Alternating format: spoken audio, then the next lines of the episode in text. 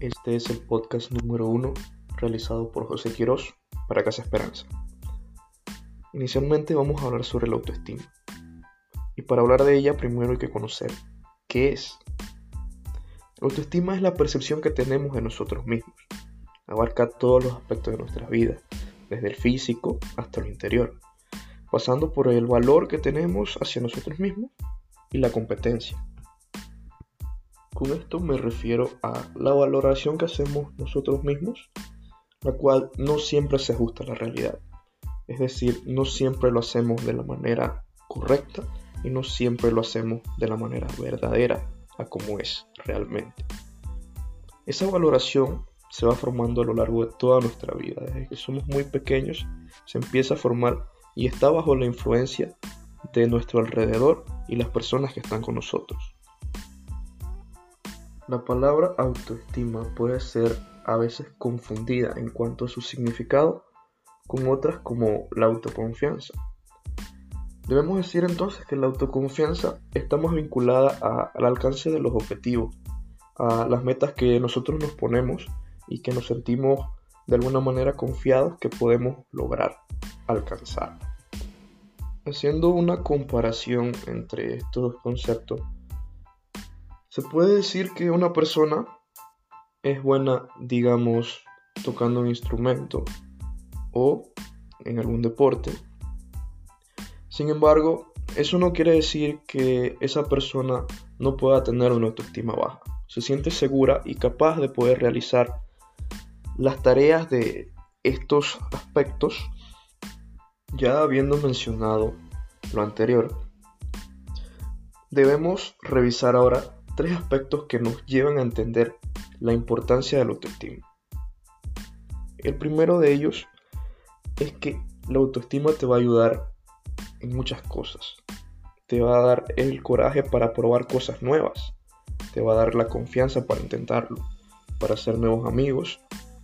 Con el autoestima crees más en ti mismo, con una autoestima alta, una autoestima sana sabes que pueden ocurrir cosas positivas, te muestras más positivo, ya no, no eres tan pesimista. La autoestima te ayuda cuando las cosas no salen como lo esperabas, cuando te equivocas, cuando fallas.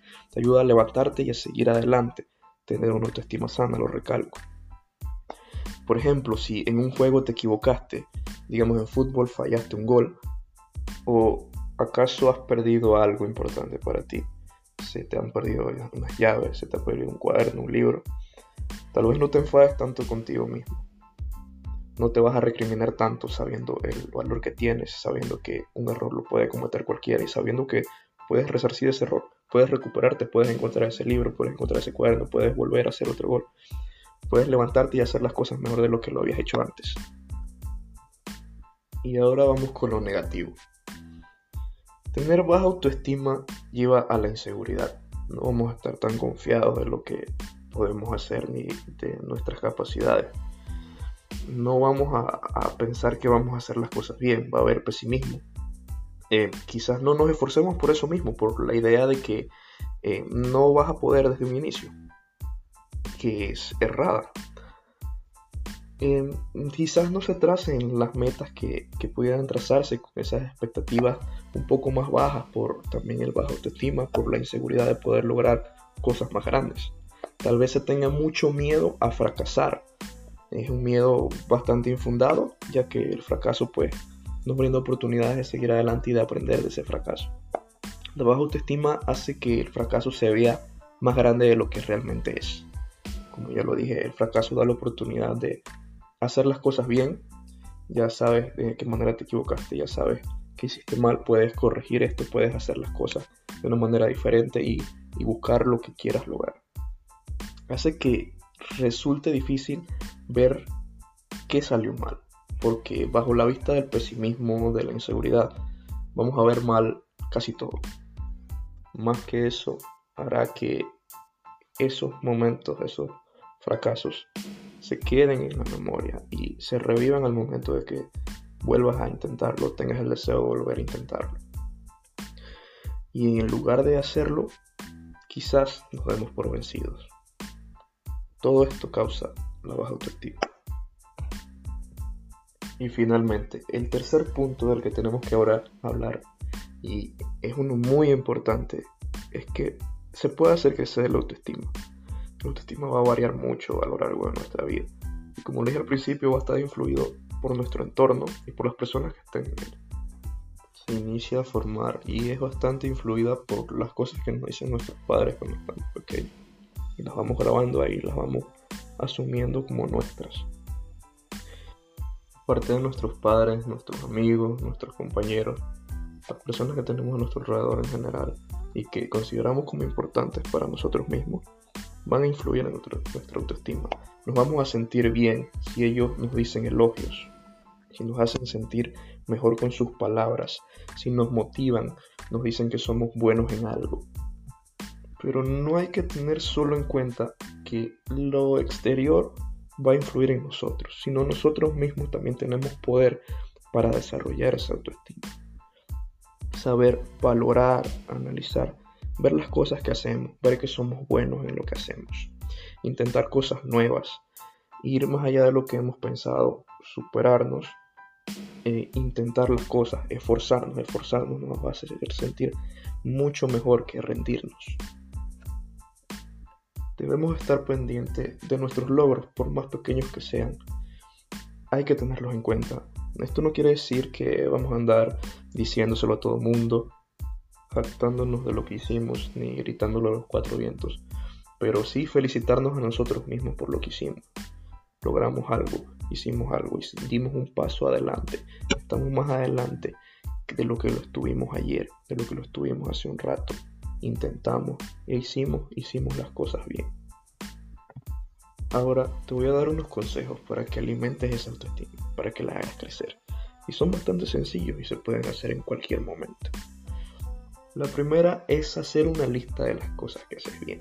Si puedes cantar o bailar, si lees bien, si eres muy bueno en los deportes, si sabes contar chistes, tienes un buen sentido del humor, si puedes resolver los problemas fácilmente, si eres bueno estudiando, eres bueno haciendo tareas, eres bueno hablando con las personas, eres bueno expresándote.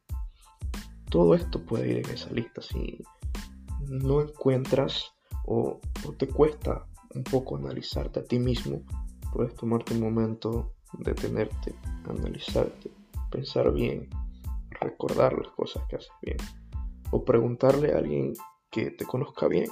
Puede ser a tus padres, podría ser a tus a tus amigos y podrías completar la lista.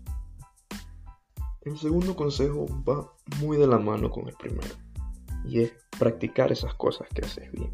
Si te hacen sentir bien cuando las haces, pues ¿por qué no hacerlas a diario? Hay que buscar la manera de, de adoptarlas en nuestra rutina, ah, ya sea practicarlas por 15 minutos al día y que aparte de que nos hagan sentir bien, sigamos mejorando en ellas. El tercer consejo, que lo logres podría ser un poco difícil. Quizás no tanto difícil, sino que tome tiempo y hay que tener paciencia para ello y ser perseverante. Es cambiar el no puedo por el puedo. Tal vez una voz dentro de nuestra cabeza nos dice no me va a salir bien o no puedo hacer esto, no soy capaz, es demasiado para mí. Y esto no es verdad. El simple hecho de pensar esto nos va a llevar a ejecutar las cosas de una manera menor eh, efectivamente a lo que lo hubiéramos hecho dejando de lado estas ideas. Decidir cambiar nuestra forma de pensar por voy a intentarlo, yo puedo hacerlo, daré lo mejor de mí, o pensar, le pediré, ayuda a alguien. No es penoso pedir ayuda. Otro consejo es esforzarse al máximo. Te puedes sentir bien contigo mismo cuando pruebes algo y lo hagas con ganas. Cuando te esfuerzas, tu autoestima crece. También lo hará cuando pasas tiempo con la gente que te quiere. Como ya lo dije, las personas a tu alrededor van a influir en cierta parte de la autoestima que tú tengas. Así que rodearte de gente que te quiera, que te trate bien, es importante. Te va a hacer crecer esa autoestima, te va a hacer mantenerte en una autoestima sana.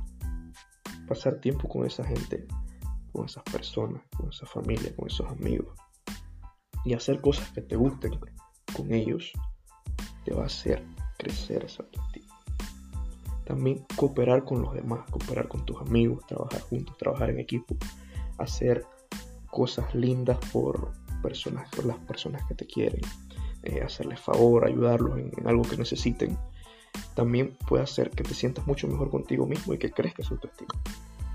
Y ya resumiendo y a manera de conclusión, podemos considerar la autoestima como el aprecio y el valor que nos damos a nosotros mismos, la consideración que tenemos con nosotros mismos, lo cual es muy importante en muchos aspectos de nuestras vidas, va a influir en nuestras acciones, en nuestras metas, en nuestra actitud frente a la vida. Es muy importante saber que si tienes una autoestima baja, puedes hacer que crezca. No siempre vas a tener esa autoestima baja, la autoestima va a variar a lo largo de nuestra vida.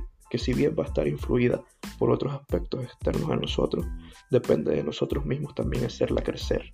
Tenemos con que debemos hacerla crecer.